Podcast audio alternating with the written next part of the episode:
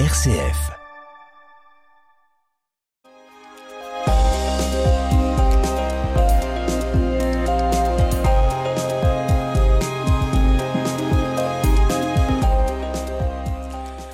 Alors cet été, Joël, nous avons pu voir sur les écrans de cinéma le très beau film de Christopher Nolan consacré à Julius Robert Oppenheimer, le grand physicien considéré à juste titre comme le père de la bombe atomique. Ouais. Donc c'est avec euh, Cillian Murphy, hein, qui était génial d'ailleurs dans les Peaky Blinders, dans le rôle d'Oppenheimer, et Matt Damon dans celui du général Groves. Alors qu'as-tu pensé du film, Bernard? Alors le film était très bien documenté historiquement parlant, peut-être un peu long et bavard dans la dernière heure. Alors, est-ce que tu peux nous rappeler qui était Oppenheimer? Alors il est né en 1904 à New York et il rentre en 1925 à l'université d'Harvard.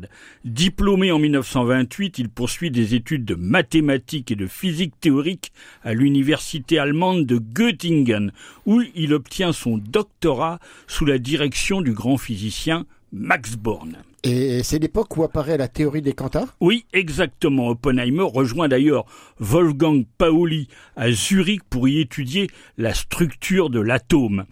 Après la la formulation de la théorie de l'antimatière hein, Mhm. par Paul Dirac et juste avant la découverte du positon par Anderson en 1932, Oppenheimer démontre que les particules et les antiparticules sont nécessairement de même masse. et, et à cette époque, toute la physique atomique se fait en Europe? Ah oui, presque. C'est aussi en Europe la montée, malheureusement, Oui. du fascisme et du nazisme. À son retour aux États-Unis, il est nommé professeur à l'université de Berkeley en Californie, ainsi qu'au célèbre California Institute of Technology à Pasadena, où il va former le premier noyau de savants atomistes américains.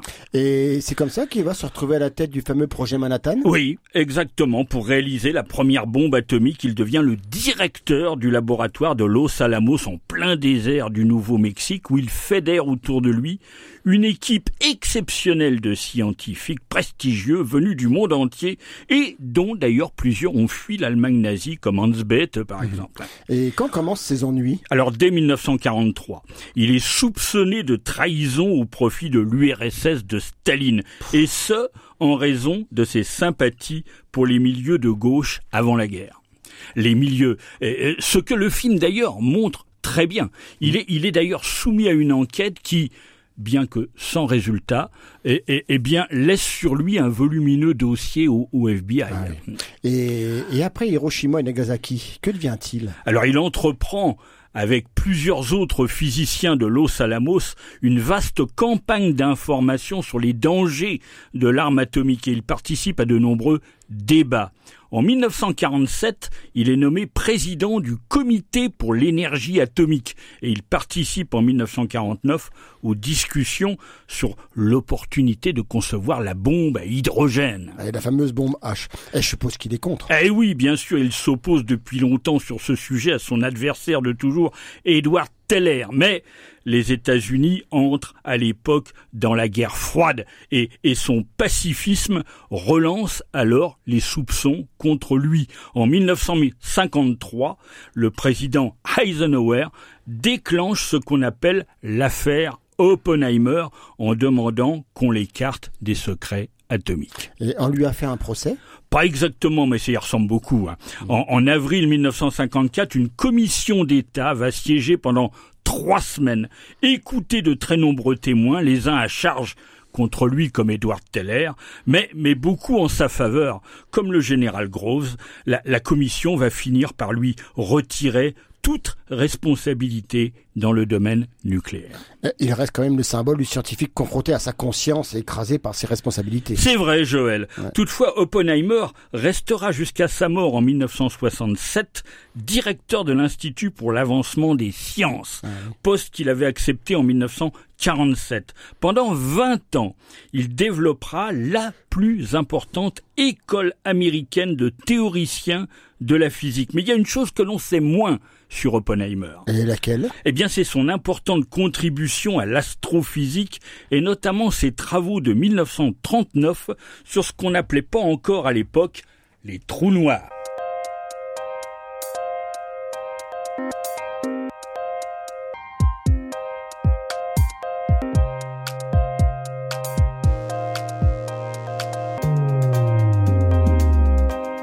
Alors, Allos Alamos on discute d'autre chose que de la bombe atomique? Ah oui, au grand désespoir d'ailleurs du général Groves, car tous ces futurs prix Nobel géniaux échangent ensemble, euh, notamment à la cantine, sur les sujets les plus étonnants. C'est à Los Alamos qu'Enrico Fermi aborde le problème des visiteurs extraterrestres avec le fameux paradoxe de Fermi. Ah oui, le paradoxe auquel nous avons consacré plusieurs émissions, Bernard. Oui, tandis que Georges Gamow et son élève Ralph Alfer euh, jettent déjà les bases de ce qui va devenir la théorie du Big Bang.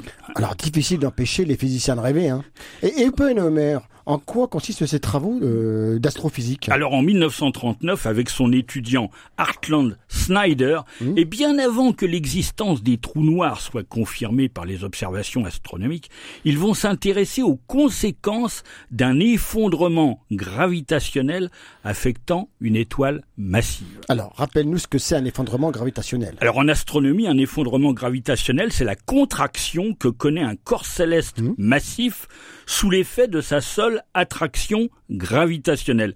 Il se produit notamment lorsque la pression hydrostatique des gaz formant une étoile et la pression exercée par les radiations qu'elle émet ne parviennent plus à compenser la force de gravité. Eh bien, dans ce cas-là, à la fin de son existence, quand toutes les sources d'énergie sont épuisées, une étoile s'effondre sur elle-même mhm. pour devenir un objet plus petit et plus dense. D'accord. Alors, selon la masse initiale de l'étoile, cet objet peut devenir une petite étoile naine blanche, une étoile à neutrons ou encore, pour que les étoiles les plus massives, un trou noir. Est-ce que c'est bien ça? Oui, tout à fait. Notre Soleil, compte tenu de sa masse modérée, hein, relativement modérée, finira son existence sous la forme d'une petite étoile très chaude, de la taille de la Terre, mais d'une densité d'un million de fois celle de l'eau. Mhm. Et pourquoi une étoile naine blanche ne devient-elle pas un trou noir? Ah ça c'est une bonne question. Si les naines blanches ne deviennent pas des trous noirs, c'est seulement parce que leurs atomes ne peuvent pas se pénétrer à cause de la pression quantique exercée par les électrons.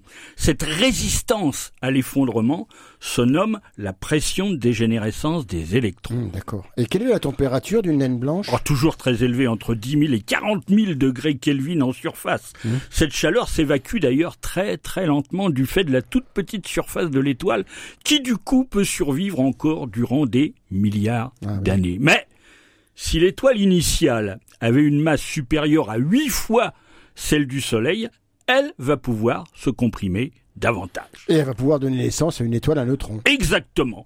Si le cœur qui subsiste dépasse 1,4 fois la masse du Soleil, la, la fameuse limite de Chandra-Séquard, la pression de dégénérescence des électrons devient insuffisante pour vaincre la gravité. Alors ici encore, pourquoi l'effondrement ne donne-t-il pas naissance à un trou noir? Eh bien parce qu'une nouvelle pression de dégénérescence va apparaître, celle des neutrons.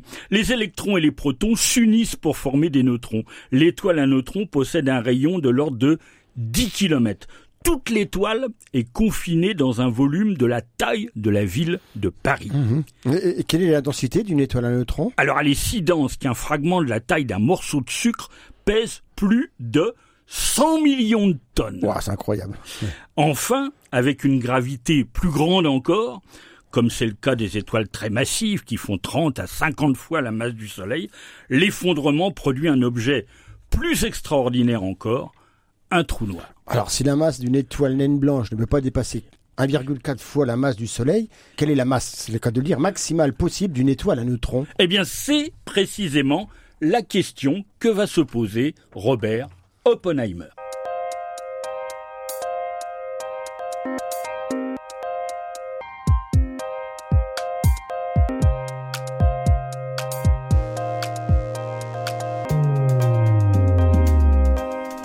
La limite de Tolman-Oppenheimer-Volkov, ou bien d'Oppenheimer-Volkov, correspond précisément à la masse maximale théorique que peut avoir une étoile à neutrons.